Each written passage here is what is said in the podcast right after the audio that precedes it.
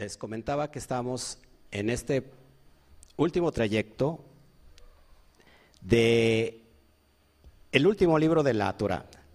Usted va a decir, no falta un libro, por supuesto que falta de Barín, Deuteronomio. Sin embargo, los sabios dicen que con este libro de Bamidbar se termina todo el relato de la Torah. Devarim o Deuteronomio es la repetición de todo lo que vimos a lo largo y ancho de estos cuatro libros. Vamos a hablar hoy de, los, de las 42 viajes que tiene que realizar el alma, o las 42 paradas que realiza el alma para su elevación en esta vida, según Rabbi Isaac Luria, el, el Arizal, y vamos a ir entendiendo un poquito y hablar un poquito más sobre el Ana, ¿Les, viene bien? Así que saludos a todos los que ya están conectados hoy en esta su casa, hablando de, viajes, eh, de estos viajes poderosos que estamos transitando. Fíjense, la mayor experiencia que pueda tener el alma de todas las experiencias se llama esta vida esta vida que estamos transitando en esta dimensión material. Es la mayor experiencia que el alma pueda tener, con sus subidas y con sus bajadas, con lo bueno y hasta con lo que nosotros hemos como deducido como algo malo. La vida es hermosa. Por favor, díselo a, tu corazón, díselo a a ti mismo. La vida es hermosa y vale la pena vivirla, vale, la pena vivir, porque es una experiencia única. Es, es un reclutamiento, un ejercicio de acumulación de experiencia para prepararnos para algo más grande. Y como la vida es pasajera, tratemos de aprovechar esta vida, que al menos es la única que tenemos en esta dimensión, o al menos tú con esta identidad. Quizás puedes regresar más adelante en otra dimensión.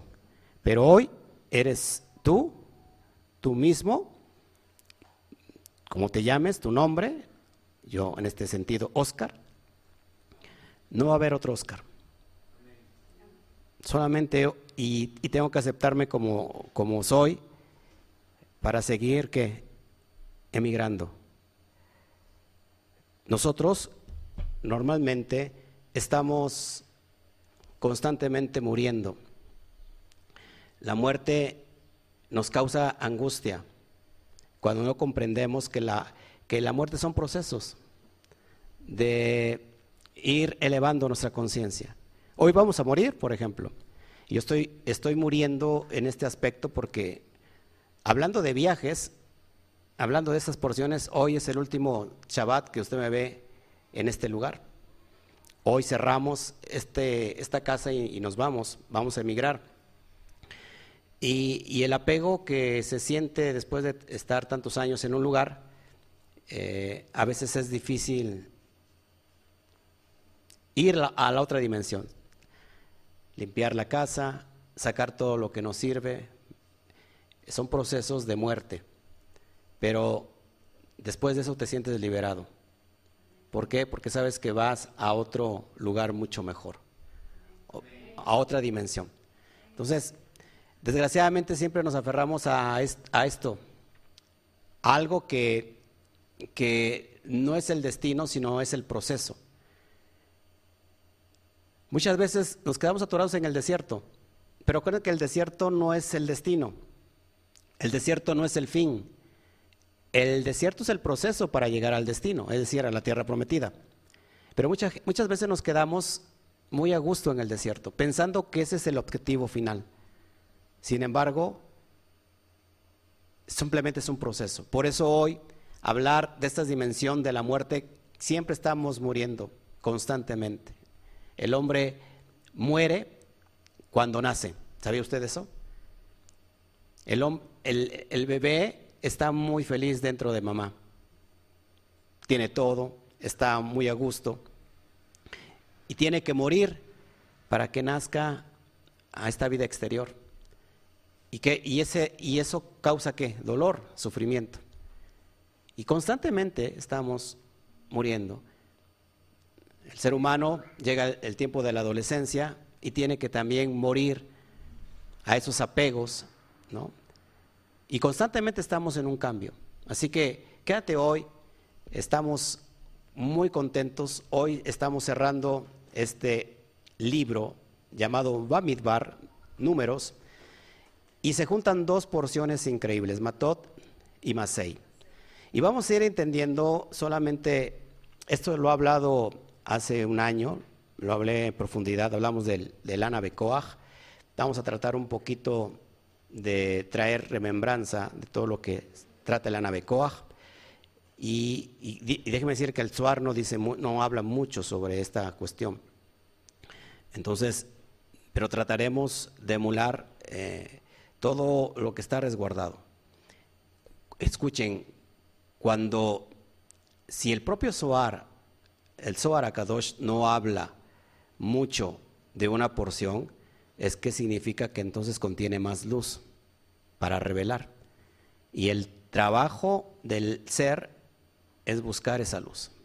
Así que Baruch Hashem, por la oportunidad que tenemos hoy de encontrar esa, esa, esa, luz, esa luz escondida.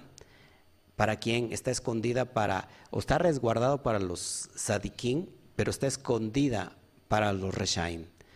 Entonces, eh, vamos a entender estas dimensiones. Bueno, hoy la porción nos toca desde la lectura final, los últimos capítulos 30, que es Matot, versículo 2, al capítulo 32, versículo 42. Y Masei, capítulo 33, verso 1 al capítulo 36, verso 13. Y hoy cerramos ciclo, ¿se dan cuenta? Estamos cerrando ciclo, cerramos ciclo. Curiosamente hoy, hoy cumplo un año más de aniversario con mi esposa, 28 años de felicidad, de vivir una experiencia con mi esposa. Gracias. Y hoy, o sea, nadie lo planeó, ¿eh? O sea, nosotros no lo planeamos, que en el día de nuestro aniversario tenemos que cerrar este ciclo. Y hoy estamos cerrando ciclos. Pero nos da tristeza a veces, o hay como que sentimientos encontrados, ¿no? Cerrar ciclos son sentimientos encontrados, pero recuerde que vamos siempre a algo, algo mayor. Tres, eh, tiene 13 años el ministerio, 13 años. 2023 cumplimos 13 años el ministerio. Y 13 es un número cabalístico poderoso porque nos habla de Ahabá, de amor, nos habla de Ejat, de unidad. Y si juntamos amor y Ejat, 13 y 13, 26, nos habla del nombre inefable, en la suma del nombre inefable. Pero tenemos 28 años de, aniversario, ¿no? de, estar juntos. Y aquí cumplimos 7, 7 años. Entonces, imagínense cómo los ciclos cada, cada ciclo de siete son nuevos ciclos. Esto es impresionante. Así que, hablando de estos viajes, hoy agarramos la maleta, como lo ven en la pantalla, y nos, y, nos, y nos vamos de viaje para seguir este viaje, esta, esta experiencia maravillosa que se llama vida. ¿Eh? Así que Baruch Hashem. Bueno, vamos a ir entendiendo primero qué significa matot. Matot, esto ya lo he hablado y a usted le va a parecer increíble, porque matot se, traduce como tribus, pero en realidad también se puede traducir como varas. Y habíamos hablado hace un año que lo que Moshe usó para abrir el mar, para traer la libertad del pueblo de Israel de la esclavitud egipcia, fue una vara. Y quiero ir avanzando trayendo estos conceptos. Antes de, seguir con la vara, Bamidbar es la corrección del mundo emocional que se llama Seirampin. Si alguien está batallando con la dualidad en emocional, es decir, una persona bipolar, una persona que no está centrada, una persona que no está equilibrada, una persona que no está madura, lo que decía Pablo, como niños espirituales. Bueno, teniendo que ser ya maestros, terminan ahora pidiendo lechita, porque el alimento sólido les cae muy pesado. Estoy, estoy parafraseando. Ahora, si alguien quiere equilibrar su árbol energéticamente hablando, eh, emocional, Bamidbar es la raíz, es la energía para equilibrar las midot. ¿Qué son las midot? Las medidas, las cualidades divinas emocionales en, dentro del ser humano, llamadas emociones. Si el, el hombre es capaz de equilibrar eso, entonces ha dominado su desierto. Si domina su desierto puede entrar a la tierra prometida. Nadie puede entrar a la tierra prometida si no ha dominado su desierto. Porque ese, ese, esa falta de dominio lo sacará, lo sacará de la tierra prometida y lo llevará nuevamente al desierto. Nadie puede pasar de panzazo a la otra dimensión. Nadie puede pasar con méritos ajenos. Es decir, mi esposa tiene sus méritos, tendrá que tener sus méritos y yo tendré que tener mis méritos, así como mi hijo Oscarito tendrá que tener sus propios méritos. No puedo ir a la tierra prometida con los méritos de mi esposa, ni mi esposa puede ir a, a la tierra prometida con mis méritos. Cada quien se eleva a través de sus méritos. E increíblemente los méritos inician desde el centro neurálgico del ser, que son las emociones. El corazón, acuérdense, yo les había comentado que el corazón tiene una energía mayor a la del cerebro. Bueno, se piensa que el corazón es, la, es la, el, el electromagnetismo, lo electromagnético, y el cerebro es la electricidad. Juntos eh, se crea la electro, el electromagnetismo la energía es el aspecto masculino y electromagnetismo, perdón, el magnetismo es el aspecto femenino. Esto lo enseñan otras ciencias, pero es lo que enseña la cábala. Cuando unimos el cerebro con el corazón, se crea el asiento. ¿Para qué? Para que el trono, para que se siente la energía de Akadosh Baruju la energía de Dios, como le quieras llamar, y, tenga, y que traigamos dominio a nuestro cuerpo. ¿Ok? Eso es increíble. Así que, ya de entrada esta energía, si usted quiere equilibrar sus chakras, y lo digo en serio, hay, hay diferentes chakras eh, a través del, posicionados en ciertas partes del cuerpo, pero no son otras cosas que la energía del árbol sefirótico, ¿no? Cuando hay, cuando hay ese equilibrio y esa vibración, el ser humano encuentra entonces la paz. Y encontrar la paz en, esta, en este mundo del caos es el propósito del hombre. Así que hoy vengo muy filosófico, usted perdone. Pero vamos entonces a, a seguir con la descripción de la vara.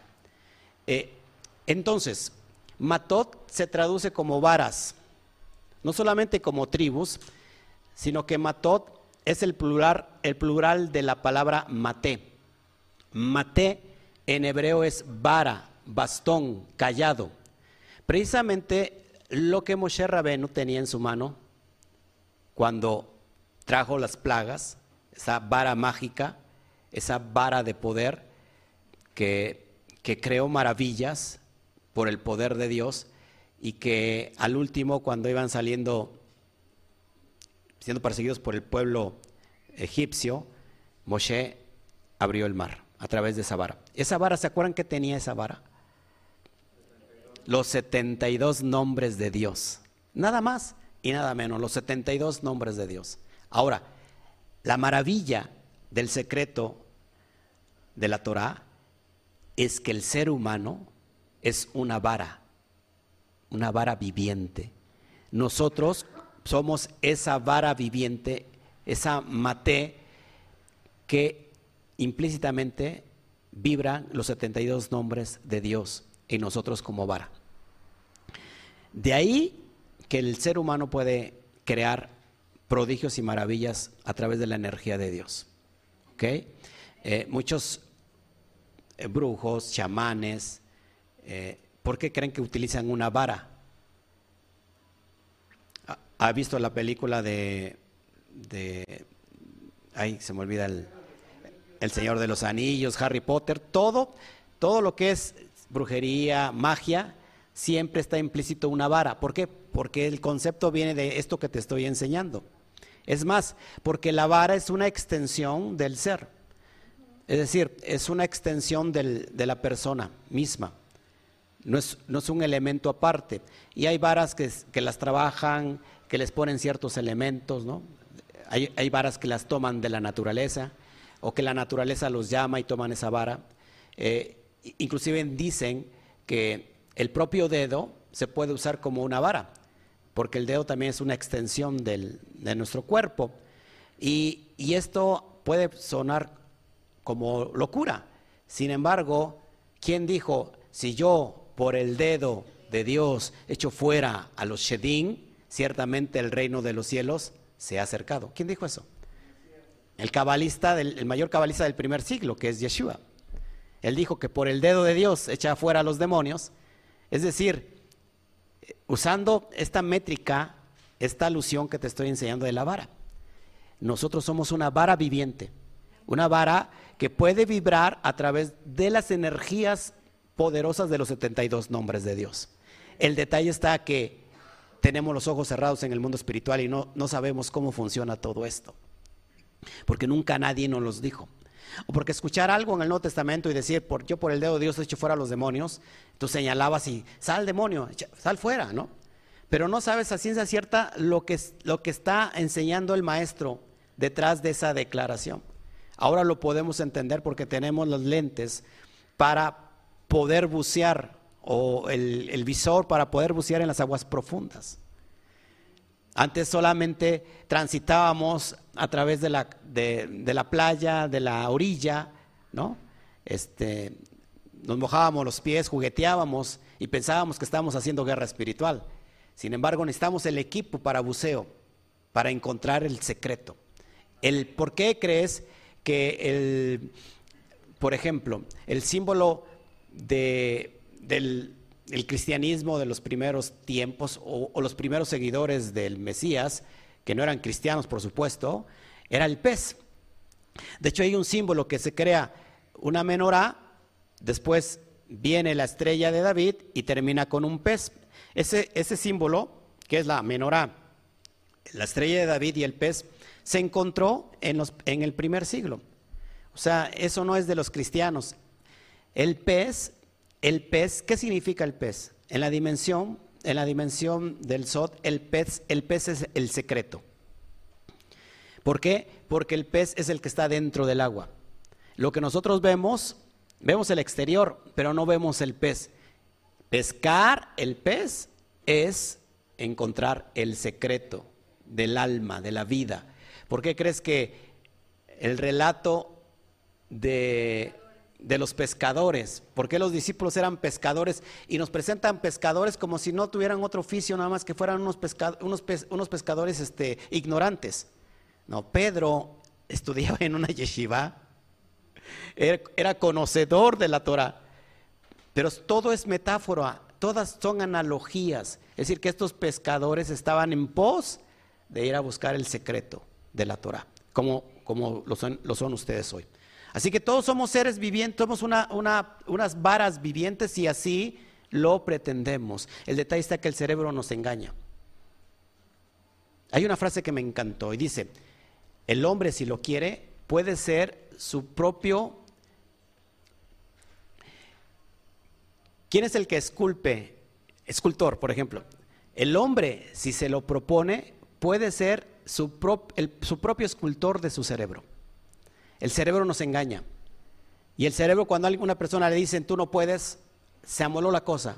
se lo dijeron de pequeño, cuando tiene una pasión desbordante de, lograr algo y le dijeron tú no sirves para esto, dedícate a otra cosa, le rompieron la vida, porque su cerebro lo engañó. Pero hay personas que trascienden a eso.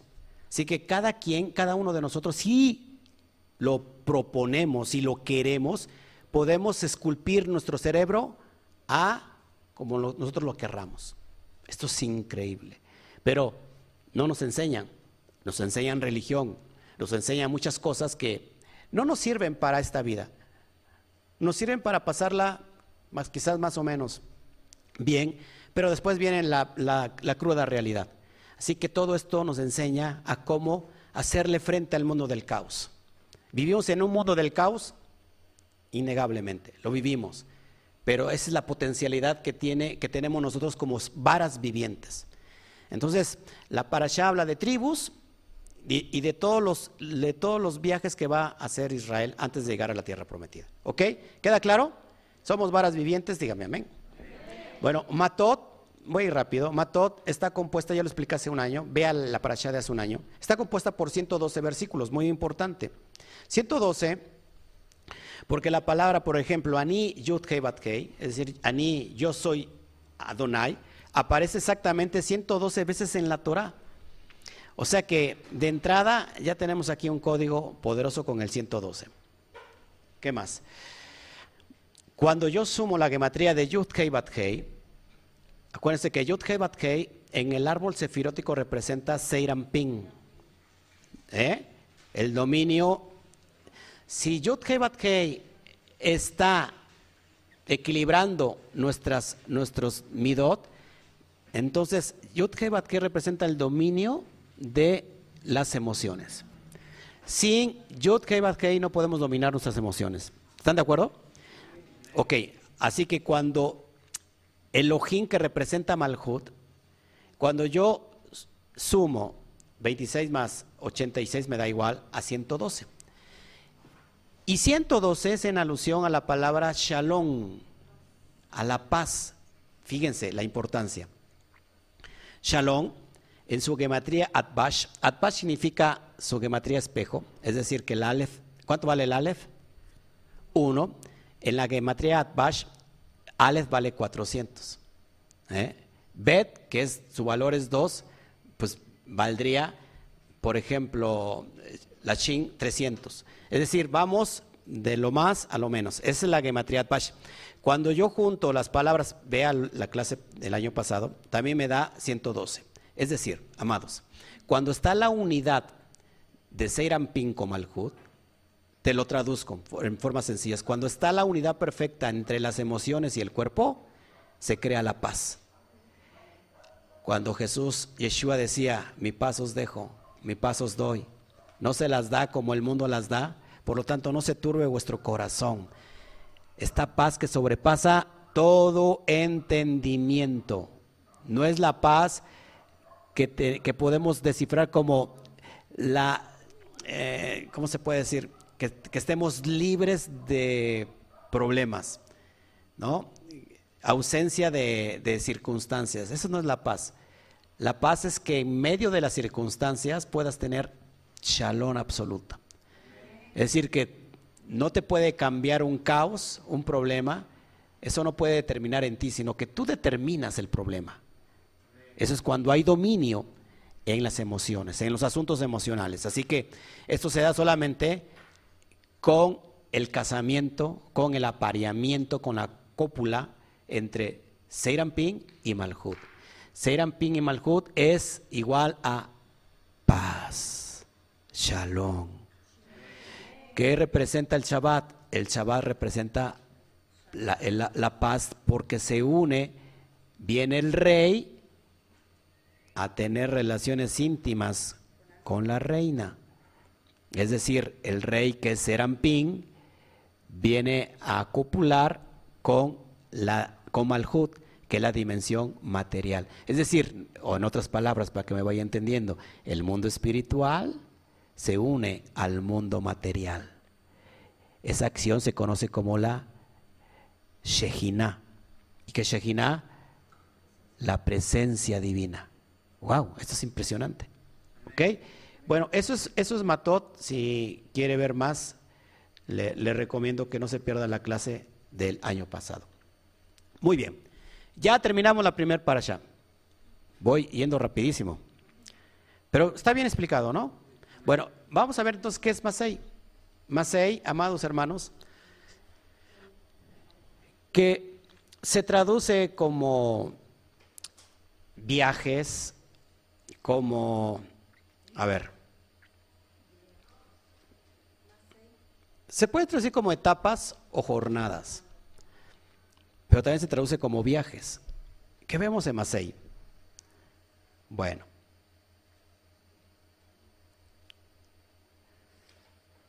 Esta es la última porción de la Torah. Quiero llorar, quiero llorar. Acuérdense, es la última porción de la Torah.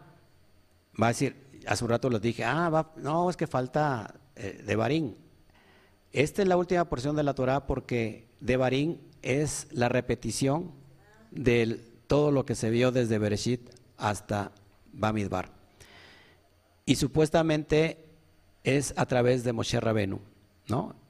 O sea, de Barín va a hablar ya Moshe. No va a hablar tanto Dios, sino que es Moshe. Y bueno, y va a concluir con los 42 lugares en el desierto. Dice 42 lugares en el desierto, conectando con las 42 letras al principio de la Torah. Es decir, ¿cómo inicia la Torah? Bereshit bara Elohim et bet aretz. Y cuando viene la, y la tierra, Bearetz, Tou Babou, estaba vacía. Tou Babou, ahí, ahí está el código de estas 42 letras especiales que es un nombre de Dios. ¿Cuál es, eh, cuál es el primer nombre de Dios que vimos arriba en la vara? El Ain Bet. ¿Qué es Ain Bet? 72 el nombre de los, los 72 nombres de Dios. Hoy vamos en esta Masei, en esta parasha Masei se esconde el secreto del nombre de las 42 letras. Men Bet. ¿Ok?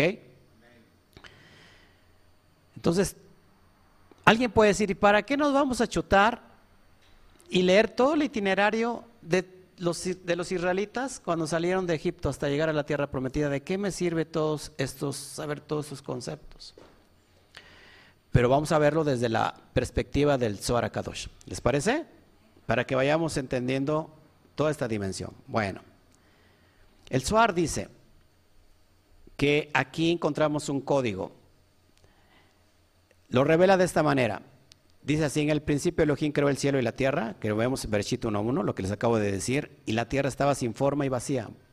En hebreo es Tou Babou. ¿Ok? Bereshit 1.2.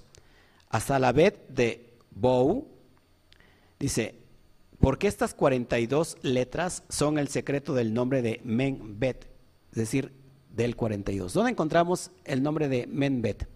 El nombre de las 42 letras, todo el mundo lo sabe aquí, ya lo hablé hace un año. En el Anabecoaj. Se lo leo un poquito. ¿Qué dice el Zohar? En este ciclo de las letras, este es el secreto, y la tierra estaba sin forma y vacía, a causa de las letras Kuresh Ain.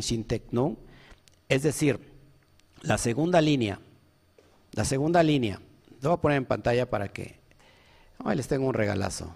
La segunda línea, perdón,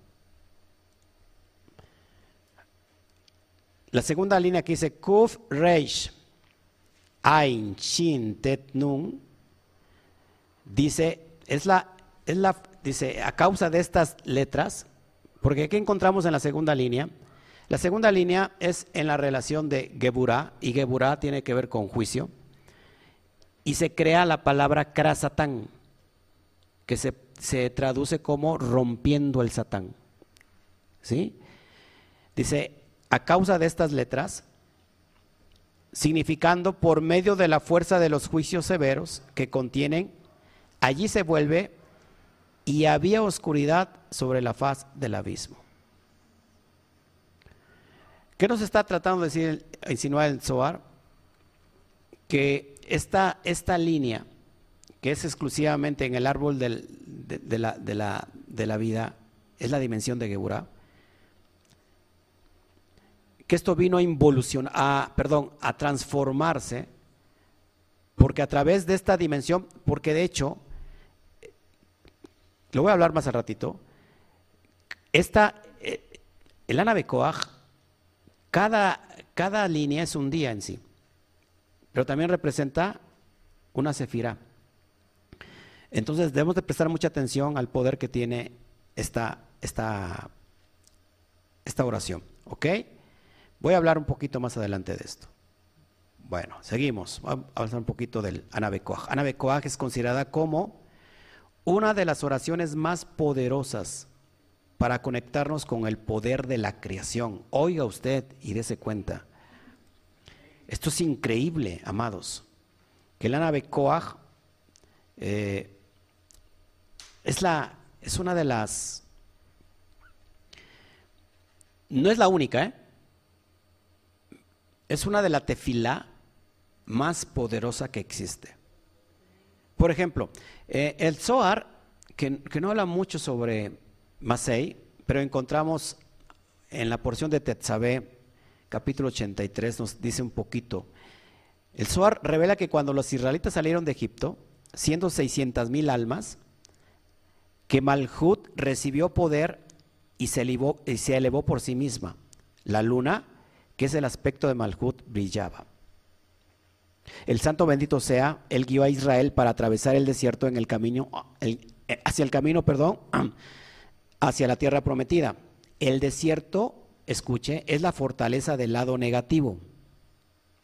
Y su ministro es Samael, Hashem nos condujo a través de 42 trayectos para darnos la oportunidad de romper las fuerzas del otro lado para siempre. Lo que pasa que no hemos aprendido la lección y estamos cursando o sea, volvemos al escalón donde iniciamos el, el ascenso. No aprendemos del error y volvemos a tropezar con la misma piedra. ¿Me están siguiendo aquí? Lo que dice el Zohar que estos 42 pasos, trayectos, ¿sí? es para tener dominio absoluto sobre el desierto y terminarlo de una vez y para siempre. Pero ¿qué pasa? El pueblo de Israel terminó dando ciclos de por años, por 40 años. Nosotros, el alma, cuando no ha encontrado su verdadero propósito, no ha entendido el mensaje, que es este ensayo de perfección, estos ejercicios, que es la vida misma, no aprende y termina dando ciclos. Es decir, el, hoyo del vacío existencial se vuelve más grande y más grande y más grande, porque no ha conectado, no ha entendido lo que es llegar a la tierra prometida.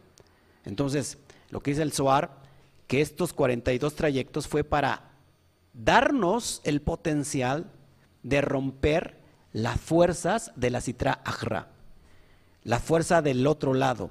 No se, no se dimensione tanto y para que pueda entender la fuerza del cuerpo.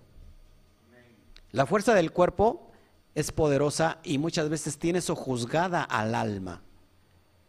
Es más, el cuerpo está inclusive dominando sobre la mente. Si te das cuenta, la mente está siempre como activado como en, como, eh, sí, como en automático para todo lo negativo. ¿Eso qué significa? Que tiene la influencia del cuerpo, la influencia de Samael, la influencia de Satán, la influencia del desierto que la citragra. Entonces la mente tiene que estar eh, no dominada por, por esta fuerza de la citragra, sino tiene que traer dominio de arriba. Para eso se nos da la oportunidad del desierto, para dominarlo y no para que el el desierto nos domine a nosotros. va siguiendo aquí? Fíjense, el Zohar utiliza el término oprimir su cabeza, cuando, cuando se le aplasta la, la cabeza al serpiente, porque el lado negativo es la serpiente que tiene la lengua bifurcada. La serpiente es una lira y oculta de nosotros la verdad. Entonces, debido al engaño de Samael, los israelitos que transgredieron y perdieron la oportunidad de acabar con la serpiente para siempre.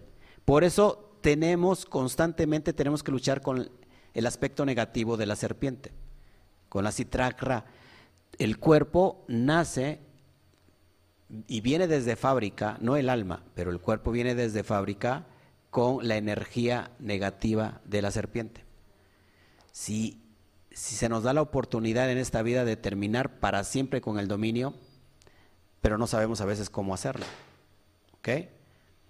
Así que mientras se va revelando este, la fuerza del nombre de las 42 letras que se proyectan a través de la nave debemos meditar para quebrar toda la negatividad en nuestro camino. Cada vez que meditamos en la, en la tefilá, en la oración de la nave debemos, eh, es para tener conciencia de quebrar la negatividad que nos rodea. Lo que tenemos cada uno de nosotros no es culpa de nadie, es nuestra propia culpa, sea para bien o sea para mal. No puedo culpar ni siquiera a mis padres, ni siquiera a mi esposa, esposa, ni siquiera a nadie. Es yo lo he creado. Mis éxitos los he creado yo, pero también he creado mis propios fracasos.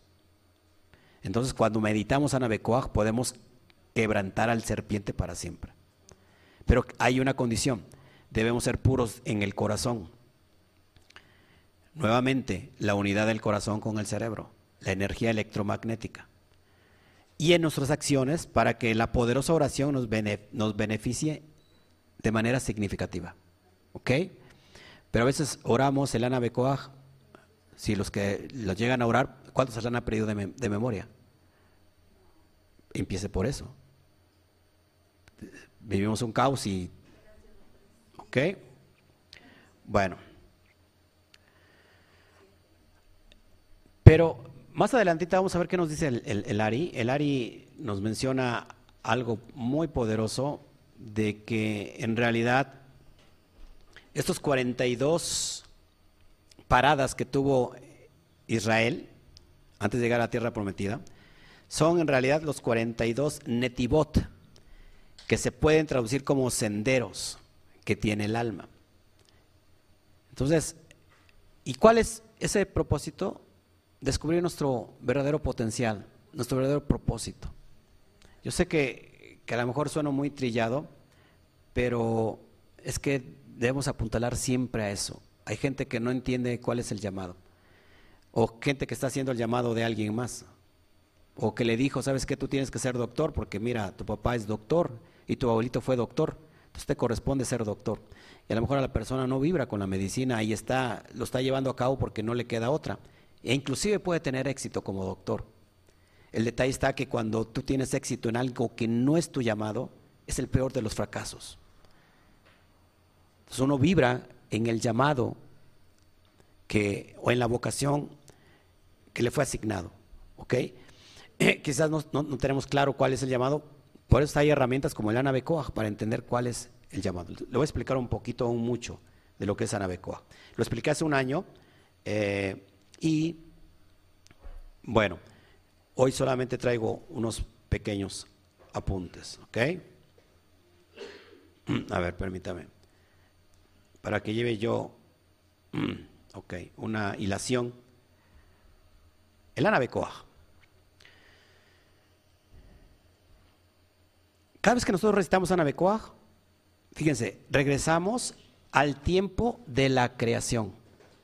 El primer día Elohim, ¿Qué, ¿Qué se crea en el primer día? 1.3 dice, Bayomer Elohim, Yehior, Beyehior, y dijo Dios, sea la luz, y fue la luz. Primer día se crea la luz. No la luz de los astros, la luz de las estrellas, la luz del sol, no. Una luz primigenia llamada la luz mesiánica, la chispa divina. Fíjense, cuando nosotros recitamos con conciencia la nave o sea, la meditamos, regresamos a esta energía original de la creación. Esto es increíble. Porque acuérdense que cada día, cada línea representa un día de la creación. Son siete líneas. O sea, regresamos al génesis de la construcción del mundo. Al realizar la meditación de, la poderosa Ana Bejoaj, enriquecemos, vamos a enriquecer nuestra vida con la luz espiritual y la energía del cosmos, pero de manera pura. la tarea del ser, del ser humano, es bajar el Geset que está en estado puro, pero transformarlo para que sea de beneficio para nuestra alma. Y eso lo puede producir el nave Koach. Increíble. Por eso hay que estarla recitando en hebreo. ¿Okay? Como se los acabo de mencionar, está, está, oculto en las primeras 42 letras del libro de Génesis. Por eso es referencia a estos siete líneas. Comienza con la palabra y termina con la, con la palabra Babou. ¿Ok? Ahí está el nombre de los 42, el nombre de Dios de 42 letras. ¿Cómo así un nombre tan largo? Es increíble. Acuérdense que, los nombres son vestidos. ¿okay? El Anabecoa está compuesta por siete líneas que están relacionadas con los siete días de la creación, con los siete sefirot. Y por supuesto, ¿cuántos días de la semana tenemos? Siete días de la semana. Cada línea tiene dos, escuche, cada línea tiene dos secuencias de tres letras. ¿Ok? Por ejemplo, seis letras en total por línea a excepción de la segunda que dice Krasatán, ¿ok? Es arrancar el Satán, quebrar el Satán. Según el Zohar, las letras hebreas representan un código fuente de toda la realidad física. Es decir, estos bloques de construcción divinos, de cómo se crea esta dimensión material, lo contiene cada letra hebrea. Por eso en sí no es una letra, sino es una conciencia en ella misma, divina. Fíjense lo que dice Rackberg. Rackberg dice que el Anabecoa contiene 42 palabras que se corresponden directamente con las 42 letras hebreas del proceso de la creación. El Anabecoa está dividido en siete líneas que pueden ser vistas como secuencias del ADN, ya que representan los orígenes de siete tipos diferentes de energía. Cada uno proviene de una de las siete sefirot del árbol de la vida, desde Geset hasta Malhut. Increíble. ¿Cómo miran los cabalistas, los Mekubalín, el poder del Koach? Me gusta esto, me gusta esta idea, y yo sé que también a usted le va a gustar. El Anabacoa fue dada a la humanidad para ser, fíjense, para ayudar a ser co-creadores de la realidad. Léalo, por favor, con mucho detenimiento. El Anabecoa fue dado a la humanidad para ayudarnos a ser co-creadores de la realidad. Mucha gente no sabe que esta realidad no es tan real como se ve y que podemos manipular la realidad a nuestro antojo. Pero no hemos, no hemos entendido eso. Cada vez que meditamos usando la secuencia de 42 letras tenemos el potencial para elevar nuestra conciencia. Sacarla de esta realidad actual y reiniciar la creación. O sea, hacer un reseteo. Muchas veces nuestro software está dañado, tiene un virus. Nuestro, la computadora mental muchas veces ya está, hay que reprogramarla porque está dañada, le entró un virus.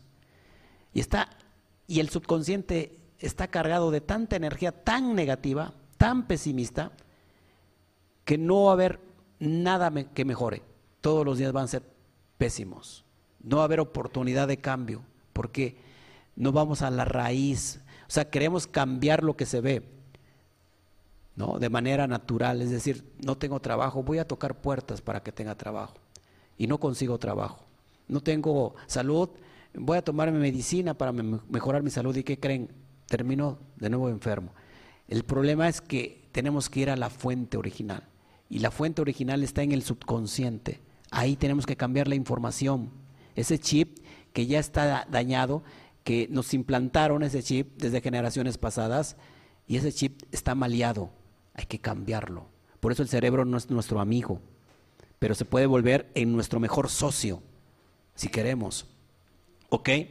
Entonces tenemos ese potencial para elevar la, la conciencia sacarla de esta realidad actual que estamos viviendo, porque esta realidad actual está bañada y está permeada y está influenciada por el sistema astral.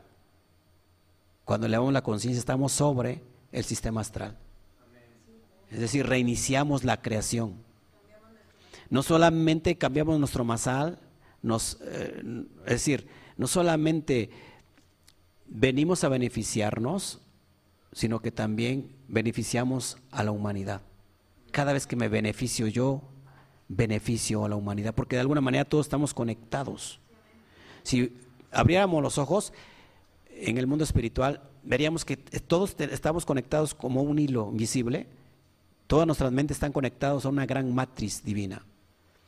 Y entonces estamos simplemente viendo una parte, una, ¿cómo se puede decir? Una perspectiva, solamente una perspectiva de esa luz que desciende. esa luz cuando viene y baja sobre un prisma se divide en siete colores. Solamente estamos viendo un color y pensamos que esa es la realidad, pero como todos estamos conectados a esa dimensión, entonces lo que vemos es parte de lo que estamos, lo que está creando nuestro cerebro. Pero ¿qué te parece si dejamos de ver con esta perspectiva y nos elevamos para ver la perspectiva de la realidad verdadera y no de la realidad que nos pinta el sistema? Esto es increíble. ¿No le parece impresionante?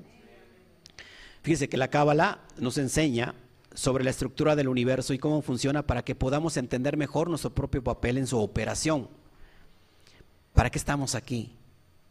¿Qué somos? ¿A dónde vamos? Si no entendemos la estructura del universo, no vamos a entender nunca jamás el papel que eh, el papel, el, rol actoral que se nos dio en, esta gran, eh, ¿cómo se puede decir? En esta gran obra teatral que es la vida. Porque si no entendemos cuál es el papel del universo, no podemos entender cuál es nuestro rol en él. ¿Ok? Y así, si no, si no entendemos el rol, no, vamos a entender el, rol de nuestro propio propósito, propósito perdón, de vida. ¿Cómo vamos a entender el, el papel del universo? ¿Cómo podemos entender la estructura del universo?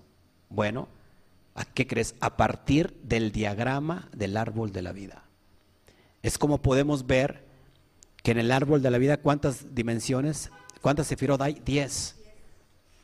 Por encima una y en el punto más bajo. La última esfera es nuestro universo. Miren, lo que entendemos como Malhut en realidad es nuestro, es el universo que todos alcanzamos a percibir. Y pensamos que eso ya, o sea, que eso es todo la tierra y lo que alcanza a ver nuestros ojos, las estrellas, el cielo, eso es todo. Ese, es, ese solamente es Malhut. Una dimensión, escuche, que no tiene luz propia. Todas las, todas las sefirot, las nueve sefirot tienen luz propia. La única que no tiene luz es, la, es Malhut. Así que aquí recibimos el reflejo de la luz de arriba. Y también es conocida como la realidad del árbol del conocimiento del bien y del mal, esta dimensión. Por encima de Malhut, más allá de las nueve Sefirot, está la infinita fuerza de El Sof, una fuerza de bondad y amor inimaginable e incomprensible para nuestra mente finita. Las nueve esferas superiores son emanaciones que están llenas de luz del Creador. Los, niveles más altos de energía pura. Cuando empezamos pensamos en Dios, pensemos en Ein Sof, y si pensamos en Ein Sof, pensamos en luz, y cuando pensamos en luz, pensamos en luz al estado puro, que es la bondad al estado puro. No hay otra naturaleza de Dios, no hay otra naturaleza de, del cosmos, del infinito, que la, el amor al estado puro. No existe la dimensión de mal, de maldición. Eso nos lo hemos acarreado nosotros, bajo la perspectiva desde Malhut. Para el Eterno, su, su naturaleza infinita es el amor. ¿Ok? ¿Está pasando algo? Entonces, ¿por qué se distraen? Escuche, escuche esto, ya nos vamos y todavía hay. La, la cábala,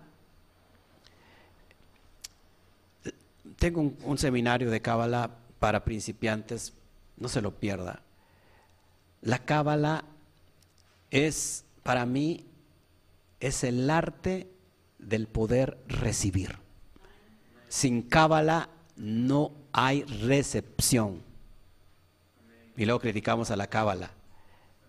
como algo malo. Cábala viene del término hebreo lecabel que significa recibir. Y recibir es igual a vasija. Si no hay vasija, no hay luz. Y aunque haya luz, no se puede recibir porque no tenemos la vasija. Cábala es el arte de recepción. Muchos pedimos a Dios recibir, ¿sí o no? Pero ¿por qué no recibimos muchas veces? Porque no tenemos un recipiente. No, no hemos creado una vasija. Y lo que estamos recibiendo es el producto de lo que somos, no de lo que anhelamos. Porque el universo no te puede dar lo que anhelas, sino que el universo te da lo que eres. ¿Me estás siguiendo aquí? Así que conscientemente hemos creado una vasija y aunque el Eterno nos quiera dar más, no nos puede dar más, porque no hay vasija disponible. En este caso, la Cábala, como en este caso y en muchos sentidos, se le conoce como la ciencia de la espiritualidad. Acuérdense que el espíritu siempre es ambiguo, abstracto, o sea, no se puede como que definir.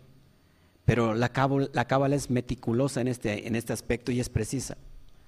Se cree que es una tecnología tan minuciosa y exacta que es casi, casi matemática. Y lo hemos visto aquí. En su descripción de los medios para lograr una conexión entre lo que es completamente físico y la energía. Increíble. Los Mekubalín explican que la Torah es un plano que delinea la estructura y la codificación que necesitamos saber para hacer el trabajo de ser la razón o la causa de la revelación de la luz. Si no tenemos las herramientas para entender la luz, mucho menos vamos a poder bajar esa luz. Y se están beneficiando aquellos que, que simplemente encontraron el algoritmo para bajar la luz, aunque tengan no sé, pésimas actitudes. Pero el rico malo que tiene mucho dinero, lo tiene a causa del bueno ignorante, de aquel que ha dejado de hacer su tarea.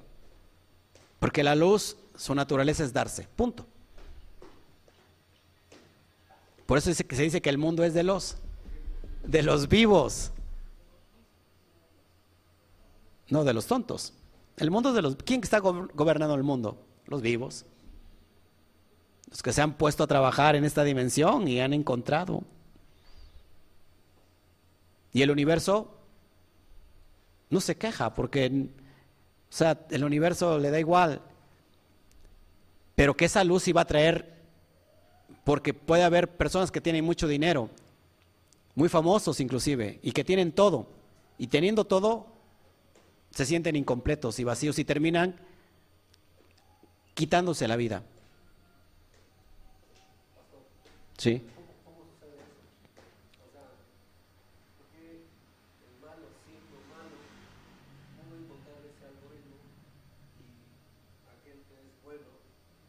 No lo encuentra. Claro. Un ejemplo bien sencillito la pregunta que me hicieron está excelente. O sea, si uno que es malo y quizás perverso, ¿cómo encuentra ese algoritmo de, la riqueza? Y uno que es bueno, inclusive, inclusive, haciendo actos buenos ¿no? y meritorios, no puede encontrar esa luz o esa, esa energía llamada dinero, por decirlo así. Y el ejemplo es muy fácil. La luz es una energía que baja. Negativo, positivo. Tiene dos polos. Se lo he dicho una y otra vez. Hoy aquí tenemos energía con dos polos, positivo y negativo. Cuando usted quiere tomar la energía, usted va y se conecta. La energía no le pregunta, ¿usted es católico, cristiano? ¿Hoy qué, cómo que desayunó? ¿Se portó usted bien? Porque si no se portó usted bien, no se lo doy. La energía está dispuesta. Pero la persona ha encontrado el algoritmo de que metiendo su clavija al enchufe al toma corrientes, va a encontrar ese beneficio. Halló el algoritmo. Después, él sabrá lo que hace con esa energía, porque esa energía le va a traer consecuencias. Entonces imagínate, nosotros tenemos que encontrar ese algoritmo de cómo enchufar, enchufarnos a la energía cósmica para que bajemos esa dimensión. Por eso dice la Torah en una parte que la riqueza de los malvados pasará a manos de los justos. ¿Cuándo pasa eso? Cuando el justo eleve su conciencia. Ahora, con esto no estoy tratando de ser como nuestro presidente que al rico le, llama fifí y que el fifí es malo. No, porque hay ricos muy buenos. Hay ricos que tienen su dinero muy meritoriamente. Pero hay casos que hay gente que se enriquece a través de, de, malos tratos, no sé, ilícitamente. Pero que esa riqueza no les va a alcanzar para poder, poder curarse de todo el mal que les viene. Porque aquel que, que actúa mal se le va a pudrir, pudrir el tamal, ¿no? O sea, se, les, se les va a venir a, se les va a regresar. Entonces, si nosotros estamos conociendo estos méritos de cómo, de cómo trabaja el universo, por eso les, les decía yo, si nosotros conocemos la estructura del universo, vamos a conocer cuál es nuestro papel aquí. ¿Ok? A lo mejor todavía no estoy capacitado para que me lleguen los millones a mi bolsillo, porque a lo mejor con poquito me pierdo, imagínate con mucho. Nosotros no, somos esa, tenemos esa capacidad. Entonces necesitamos elevar nuestra conciencia porque cuando lo haces, escucha, esto es importante, cuando haces y elevas tu conciencia, yendo a dormir, a dormir, produces dinero. Porque has encontrado el algoritmo. O sea, tú yendo a dormir, durmiendo sin hacer nada, descansando, alguien está produciendo dinero para ti. Y eso es algo, un secreto muy profundo, que después se los hablo. Ahorita no vengo a hablar de eso. ¿Ok? Esto es increíble. Bueno, siempre el Creador nos va a otorgar estas poderosas herramientas como el Anabecoa. No digo que el Anabecoa sea toda la solución a nuestra vida. No, no, no, porque hay mucha gente que lo puede tomar de una manera casi, casi mágica, como un amuleto. Es decir, voy a recitar el Anabecoa y ya todo me va a salir bien y va a decir, pues yo sigo igual. No, no, no. De nada sirve que tú recites algo y lo digas como un amuleto si no has elevado tu conciencia. Entonces, nos, otorga esta, maravilla, de la nave que nos van a dar alas para salir del plano mundano, porque el Zohar dice, fíjense lo que dice el Zohar. Cada sefirá, es decir, cada uno de estos siete nombres posee seis alas. Cada línea, son siete, de estas líneas se extraen seis letras, ¿ok? Que forman un nombre. Y estas seis letras son como si fueran seis alas. ¿Para qué nos sirven? Para poder recalibrar y recordar nuestro propósito. Venimos a esta dimensión con un plan, una estrategia ya firmada, pero no esté metiendo las manos ahí, hijos, hey, porque la, vecina se molesta. Y tiene razón. Ok. Otra vez, cada vez que meditamos, Ana Bekoaz, Gedulá, Yeminha, Tatir Serura, Aleph, Bet, Gimel, Yud, Tat, son las primeras. Esas son seis alas que prácticamente, ¿para qué son las alas? Para volar, para elevarnos y poder recalibrar y recordar nuestro propósito, nuestro plan. Por eso no tenemos éxito, porque venimos con un plan determinado aquí. Yo voy a venir aquí esta vida para hacer esto y aquello, porque ya vienes bendecido en esa dimensión, pero se nos olvidó y estábamos buscando, ¿para qué estoy aquí? Tenía que ser maestra o doctor o licenciado, no sé, nos recalibra todo esto. A, través de la nave nos elevamos y podemos ver desde otro punto de vista. Nos elevamos y reconectamos con la realidad del árbol de la vida temporalmente. ¿Para qué? Para que nos renovemos. Entonces reiniciamos con el fin de poder regresar a nuestro mundo y nuestro trabajo con ideas claras sobre nuestro propósito. Nadie, nadie, nadie puede recibir, fíjense, nadie puede recibir provisión si no tiene visión. ¿Cuál es la palabra? Provisión, a favor de la visión. Y provisión lo, lo determinamos como como algo económico. Pedimos al universo, dame provisión para poder llevar a cabo este plan. Pero pedimos si no tenemos visión lo que queremos. No somos específicos. Quiero un millón de dólares porque voy a hacer esto, voy a dar tanto aquí. Eh, no lo tenemos planeado y, el universo es muy grande, muy abstracto y a veces pedimos también de una forma no clara. Quiero tener éxito pero a lo mejor el éxito ya lo tienes. Por ejemplo, yo meditaba con mi esposa, yo le, pido al Eterno éxito, pero el éxito ya lo tengo, el éxito, vivir una vida con mi esposa feliz, de veras que no nos hace falta nada, estamos llenos de felicidad con mi hijo, con mis mascotas, las amo, les doy sus besos, este, les hago piojito, eh, o sea, soy feliz, en realidad no me hace falta nada. Entonces, el universo no me está dando nada porque no me hace falta nada. Entonces tengo que ser más específico. Necesito, tengo una visión. Voy a crear esto, esto, esto y aquello. Ah, entonces ahí tienes el pro. La provisión para que lleves a cabo eso. ¿Me van siguiendo? Pues el universo no da lo que deseamos, sino da lo que somos. O sea, si no, si, si tenemos un plan, es que ya somos y lo estamos pidiendo porque somos claros. ¿Me sigue aquí? Espero que le parezca importante, ya casi voy a terminar. En el nivel de las emanaciones de Dios no existe el tiempo, esto es poderoso.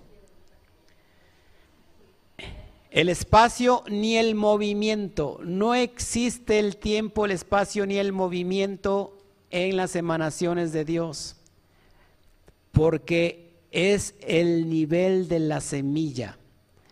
Cada vez que nosotros meditamos nave Koach, te lo pongo en pantalla, por ejemplo, la primera línea, Aleph, Bet, Gimel, Yud, Taf, Zadik, ¿cuál es la primera letra de la nave Koach de esa línea?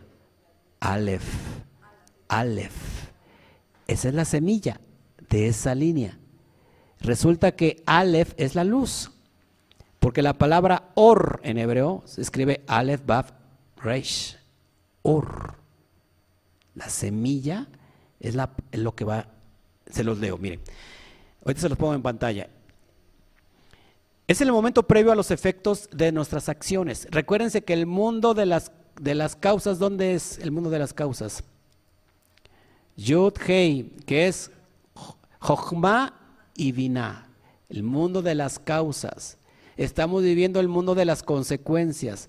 Queremos cambiar nuestras causas yendo al mundo de las consecuencias. Ahí no podemos cambiar nada. Tenemos que ir al mundo de las causas. Así que es el momento previo a los efectos de nuestras acciones. Son los siete días de la creación. Cada día está construido con una conciencia perfecta. De hecho, Radberg enseña que cada secuencia de tres letras de la nave Coat comienzan con una letra que funciona como la semilla escuche, de lo que manifestará toda la palabra, de lo que manifestará toda la palabra. Al igual que una semilla de manzana contiene la raíz, el tronco y las ramas del árbol que crecerá, cada línea o secuencia contiene seis palabras con seis letras iniciales. Se lo pongo en pantalla para que lo vaya entendiendo. Por ejemplo, tenemos siete líneas. Cada vez que meditamos las siete líneas estamos yendo al mundo de las causas. ¿Ok? Al punto previo de los efectos de nuestras acciones. Entonces, cada letra, ¿ok? Que inicia una línea, esa viene siendo la semilla de toda la frase. Cuando nosotros recitamos Ana Bekoach Gedulá Yeminja Tatir Serura, en hebreo es por favor, por la fuerza de la grandeza de tu diestra, libera la cautiva. ¿Quién es la que está la cautiva? El alma. ¿Cuál es la semilla de esa frase, de esa poderosa frase? La, el Aleph, la letra Aleph. ¿Qué va a recibir el alma? Luz, la Or. ¿Cómo va a ser liberada el alma de la cautividad? A través de la luz. ¿Y qué es la luz? El Ein Sof. ¿Qué es la luz? El, el amor en estado puro. ¿A usted le aburren estas cosas? Pues ya me voy aquí. Además, usted aplauda, yo más sigo predicando. Jejeje, jejeje, jejeje. no es cierto. ok, gracias, gracias. bueno, sigo, sigo hablando, ¿sale? Me quedé en lo que es la semilla, ¿verdad? Ok. Bueno, entonces, cuando nosotros vamos al punto de la semilla, podemos cambiar todo. Entonces, dése cuenta, cada secuencia de tres letras de la nave Coag comienza con una letra que funciona como la semilla que, lo manifiesta, que va a manifestar toda la palabra. Al igual que una semilla de manzana, ¿qué contiene una semilla de manzana? Pues contiene todo, la raíz, el tronco, las ramas, el fruto, todo. Cada línea o secuencia contiene seis palabras con seis letras iniciales, por ejemplo, la primera. Ana Bekoat Gedulat, tres palabras. Después, Yeminja Tatir Serura, otras tres. ¿Cuántas palabras son? Seis. De ahí se toman cada inicial de cada palabra que conforma qué? Un nombre de seis letras. Debemos tomar en cuenta la primer letra es la semilla de toda la línea, porque va a embarazar a toda la frase. Esto lo leemos principalmente el día, el primer día de la semana, que corresponde a Gesed. Cuando voy el primer día de la semana, ¿cuál es el primer día de la semana? Hoy en la tarde noche empezamos a meditar y estamos yendo al, al reinicio de la creación para cambiar todas las consecuencias que hemos tenido. ¿Ok? La semilla es muy poderosa. En este caso es el, el Aleph. ¿Ok? Entonces 6 por 7 es igual a 42, lo cual se corresponde directamente con las 42 letras iniciales de la oración y de la porción del, de Bereshit de Génesis. Estas letras iniciales son tan importantes que cuando se dice el Anabekoach, es decir, las letras del Bereshit, las primeras letras del Bereshit son tan importantes como cuando se dice, se recita el Anabekoach. Uno debe visualizar conscientemente la primera letra de cada palabra pronunciada, ya que es la semilla de todo. Por ejemplo, otro, otro ejercicio. La segunda línea corresponde a Geburah. ¿Ok? Kabel, Rinat, Amhasat, Benu, Taharenu, Nora. Que, y las letras son Kur, Reish, Ain, Shintet, Nun. Ahora, ¿cuál es la semilla de la, de la segunda línea? La letra Kuf. Kuf, Kuf tiene que ver con una, una boca y una lengua. Kuf pictográficamente hablando, es un ocaso. ¿Ok? Un ocaso es la terminación, pero el inicio de algo. ¿Ok? Pero Kuf, acuérdense que está formada por una letra Kaf. Kaf es un recipiente, es un útero. Y está formada por una Zain. La Zain es una espada. ¿Con esto qué quiero decir? Que formo la boca con la lengua. Y curiosamente en la lengua tengo el poder de la vida y de la muerte. Curiosamente es la semilla para la segunda línea de Gebura, Gebura que es juicio, juicio severo. Por eso se arma la palabra krasatán, que significa rompo mi satán. ¿Cómo lo rompo? Con la semilla de la boca. Porque cuando hablamos bien quebramos al satán. Eso es increíble. Es lo que está tratando de, insinuar Rackber. ¿Ok? Entonces debemos de visualizar siempre cómo inicia. Aparte de que nos la tenemos que aprender, ¿ok? Debemos de visualizar cómo inicia cada línea. Porque cuando, cuando visualizamos la letra es como si la iluminamos, ¿eh? como si cuando la, la, encendemos en fuego. Porque esa va a ser la semilla que va a embarazar nuestro, nuestro universo interno. ¿Ok? Porque es la semilla de todo. El número 42 en la, en la Torah en la porción que estamos leyendo ahora, allí hay largas descripciones de los viajes de los israelitas que dejaron Egipto.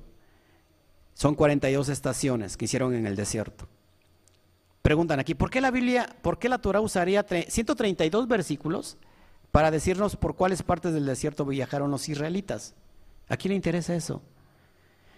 ¿Qué se supone que debemos entender al leer sobre los 42 campamentos? Esta lectura nos enseña sobre el código del Anabecoaj, el nombre de Dios de 42 letras. Y ya casi para ir cerrando, esta dimensión poderosa, me parece, esto ya lo enseñé hace un año, inclusive meditamos, véalo. Con esto vamos a ir cerrando. El proceso, fíjense, el Zohar nos enseña algo, la Torah revelado a través del Zohar nos enseña algo muy muy importante que la ciencia lo reconoce, que es el proceso cuántico. Que es el, ¿Han escuchado la, ciencia cuántica? ¿Qué es la cuántica? Es el mundo subatómico. ¡Wow!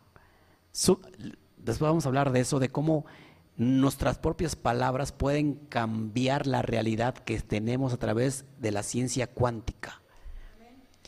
Fíjense, en el proceso cuántico, ayer, hoy y mañana son uno. Es decir, nosotros o bien estamos viviendo siempre en el pasado, ay, allá tenía eso, estaba yo re bien, ¿no? Cuando era yo cristianito, pues aunque sea levantaba mis manos y decía, alabaré, alabaré, ¿no? Este, no sé, o qué sé yo, este, o muchas personas quiere vivir en el futuro, en un futuro inestable porque no sabe cómo va a ser su futuro. La idea de esto es que todo se encuentra en el presente. Porque el reino de los cielos siempre es asimilado con los niños, porque el niño no tiene, no sabe qué se va a hacer mañana. Él, él está viviendo su presente, su hoy. En el mundo cuántico, en el proceso cuántico, no existe ayer, hoy, mañana, porque todo es unidad, todo es uno. ¿Qué creen? Todos entienden esto de forma innata. Si pudiéramos ver el mañana el caos, no dominaría tu vida. La cuántica dice que todo es uno. El Anabecoag nos eleva por encima de toda la realidad, la realidad física en donde el tiempo, el espacio y el movimiento no existen. O sea, nos da el potencial de poder cambiar todo. ¿Cómo? Viviendo nuestro presente. Porque hoy dejó de ser hoy. Es decir, dije hoy y a los segundos ya dejó de... Si queremos de, aprovechar el presente, porque aquí está el poder de todo. ¿Qué enseña, por ejemplo, el, el mindfulness?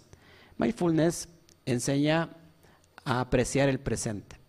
La, fíjense, los procesos de meditación te llevan a vivir en el presente, porque puedes cambiar tus realidades, pero como no se nos enseñó a vivir en el presente, colgamos en la pared pasados, en nuestra pared está, colgados, está colgado de, momentos del pasado.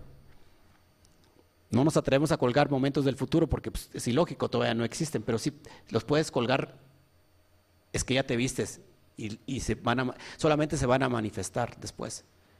Pero porque no hemos aprendido a vivir en el presente. ¿Ok? Son cosas muy profundas. Y voy a terminar con lo que dice el santuario, el Arizal, que es Rabbi Isaac Luria. ¿Qué dice Rabbi Isaac Luria de esto 42 que me parece importante? Él explica que estas 42 estaciones que acabamos de leerles, descritas en la porción de Masai, son, de hecho, los 42 procesos por los que pasa un alma en su viaje por este mundo. 42 procesos que les acabé de enseñar lo que dice el Zohar, la capacidad de poder dominar el desierto, a Samael, al ángel de la muerte, ¿eh? al propio Satán, entonces, son los procesos que pasa el alma. Fíjense, cada estación, dice el, Arizal, es una etapa en nuestra evolución espiritual. Nos, por eso nos cuesta mucho trabajo hacer nuevos cambios. Cuando dejamos algo, nos apegamos tanto a lo que hemos vivido que nos estamos perdiendo de lo, de lo que sigue, porque siempre tenemos miedo a lo que sigue, ¿no? ¿A dónde iremos? Eh, no sé, vamos a levantar el campamento hoy. ¿Y a dónde los voy a llevar? ¿no? Viene esa, ese problema de ¿a dónde vamos a ir? Pero no sabemos que todo es trascendencia. Entonces lo que dice el Ari, que cada campamento, cada estación, es una etapa de evolución espiritual. Él lo describe no solo como un plano para el proceso de la creación, escuché, sino más bien como el plano del proceso del alma. También explica que cada vez que meditamos y comprometemos por completo nuestra conciencia, en la oración de Lana Becoaj, llevamos nuestra alma a través de sus procesos de 42 etapas, lo cual nos acerca a nuestra propia corrección. Estas 42 etapas nos llevan a tener éxito en el ticún necesario que debemos realizar en esta dimensión para ser trascendentes. De ese modo nos ayuda a pasar del mundo de Asia, acuérdense que estamos, ¿cuál es el mundo de Asia? Malhut, el mundo de la acción, ¿eh? que es Yetzira. A ver, el mundo de Asia, el mundo de la acción, que es este, esta dimensión. Después pasar al mundo de Yetzira, que es el mundo de la formación. Estamos nosotros en el mundo de la, de, la acción, de Asia, pero vivimos siempre en esta dimensión. El Anabekoach nos ayuda a elevarnos e ir al mundo de la formación para reformarnos. Si usted es un gusano, se va a transformar en una bella mariposa. Por eso con el Anabecoag, escuche, podemos regresar en el tiempo antes de la creación. Increíblemente, a lo mejor usted dice, eso es una locura. Esto es. Porque en el mundo cuántico no existe el hoy, mañana ni el... O sea, todo es uno. Aunque nuestro cuerpo físico sea muy difícil mantener este nivel de ascensión, al usar Anabecoac tenemos la posibilidad de que cada vez que lo experimentamos con mayor conciencia, mantengamos más de su elevación, por lo tanto regresaríamos a este mundo con una conciencia más expandida y exaltada que puede experimentar todo nuestro cuerpo en este mundo físico, como estar conectado con la luz de las dimensiones superiores. Si yo voy y me conecto con esa dimensión de la luz superior, imagínate cómo bajo, cómo desciendo. No solamente hablar de conciencia sin ese, sino conciencia con ese, conciencia. Es decir, con una mente completamente expandida, porque está llena de luz divina, de los aspectos de la luz, de, los códigos divinos que indiscutiblemente cuando baje no miraré la vida como la estoy viendo normalmente, la estaré viendo desde otra perspectiva. Y entonces podré entender que soy cabeza y que no soy cola, que estoy arriba y que no estoy abajo. Ahora sí, con una conciencia verdadera. No solamente por escuchar algo bonito y decir amén, sino porque ahora estoy viendo esa perspectiva. ¿Se dan cuenta? El Lana Becoa nos permite vivir en este mundo sin ser consumidos por él. El mundo del caos, compañeros, compañeras, hermanos, hermanas hombres, mujeres, estamos viviendo en el mundo del caos. El Anabecoa nos permite cómo no ser consumidos por este mundo. sino que nosotros traigamos influencia, que el mundo del caos está aquí para transformarlo a través del Aleph. Es decir, endulzamos la amargura del mundo a través del Aleph. Eso es increíble. A nadie se le dio esa potencialidad más que el ser humano. Para concluir, amados, algunas personas no se toman, no, no se toman el anabecoac tan seriamente como deberían. Eso no significa que no lo usen, solo que no lo usan a su máximo potencial. Usted tiene un, un, un aparato, un autoestéreo de no sé cuántos watts de potencia y usted solamente le sube una rayita. Y dice, ay, que no se escucha tan fuerte. Se está perdiendo todo el potencial que puede tener. Es, fíjense, Ana es una interfaz entre la fuerza de la luz de Dios y lo que Él creó, es decir, todo su universo. A través de dicha tecnología comunicamos, nos, se comunican dos mundos, el mundo de arriba con el mundo de abajo. Los siete versículos de la nave Coax son el método a través del cual Dios creó cada aspecto de este universo y lo que nos gustaría obtener es la reconexión con este universo perfecto. Así que, amados hermanos, tenemos todo el potencial a través de este proceso conocido como el nombre de las 42 letras de Dios donde puede vibrar nuestra vida, nuestra alma. ¿Ok? Ayudemos a nuestra alma de la fuerza del cuerpo. No es que no tenga, no es que no tenga dominio o no tenga poder el alma. El alma desciende de Atzilut, tiene la chispa divina. Pero se confundió. Cuando vino y bajó a esta dimensión se le olvidó a lo que vino. Entonces de repente se encontró manifestado en un cuerpo y cree que es un cuerpo con un alma. Pero somos lo contrario. Somos un alma que tiene un cuerpo. Bendito sea el Eterno por este tiempo. Dele fuerte aplausos al Santo de Israel.